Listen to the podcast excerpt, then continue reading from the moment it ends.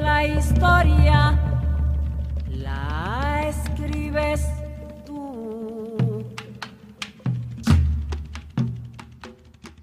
29. Buenas noches, soy Diana Patricia Ortiz. Continuamos con la lectura de Chambacú, Corral de Negros, de Manuel Zapata Olivella. Media luna se helaba, la sábana y el resplandor de la lámpara no acaloraban su cuerpo, la madre lo palpó angustiada, su hijo convertido en un bloque de hielo. ¡Ay!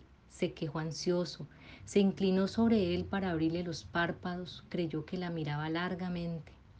¿Por qué te lamentas?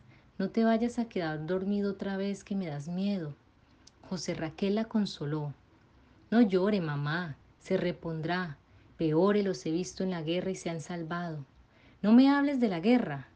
No todo fue malo allí. Ya ve que aprendí a poner suero y ahora me sirve de mucho con mi hermano. También aprendiste a hacer negocios con los moribundos. Madre, tu moto, tus regalos me producen ¿Por qué arruga la cara? Clotilde descubrió unas iniciales en tu radio que no son las de tu nombre. ¿Unas iniciales? Sí, grabadas en la parte de atrás. Seguramente eran del muerto. No resistió la mirada de la madre y se miró los pies. Luego levantó la cara tímidamente. Fue un obsequio, no se lo arrebaté, créamelo. El enfermo hizo un esfuerzo por ladearse y José Raquel lo sujetó. Cuidado, mijo, se te parte la aguja. En Corea teníamos que amarrarlos y atajó las palabras al ver el disgusto en la madre. Definitivamente no volvería a hablar de la guerra. La cotena echó al perro a la calle, a sabiendas de que entraría nuevamente. Rezongó. Otra vez el lío de la dormida. Mañana vendo la moto y me mudaré con mi mujer rancho de mi tía. No dije eso por ti. Tu mujer debe quedarse aquí con nosotros mientras se acostumbra al calor. Inge observaba. Repetían mecánicamente los mismos movimientos todas las noches.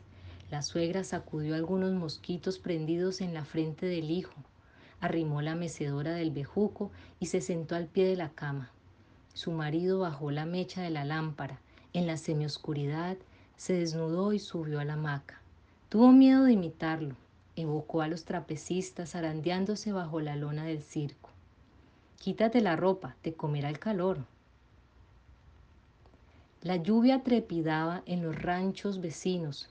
Inge la seguía hasta perderla, confundida con el lejano rumor del mar. El agua se precipitaba por los resquicios del techo. Su suegra cambió de lugar la cama del enfermo. ¿Quiere que le ayude? Se tranquilizó al oírla, que le respondía con un quejido y regresaba a la mecedora.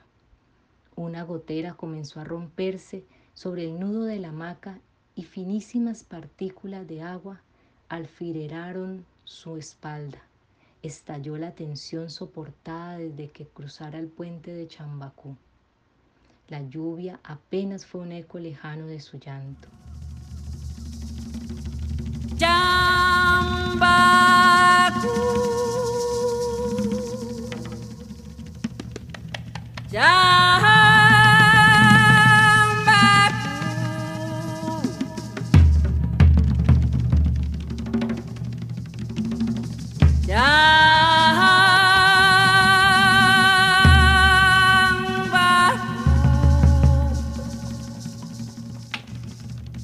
La historia la escribes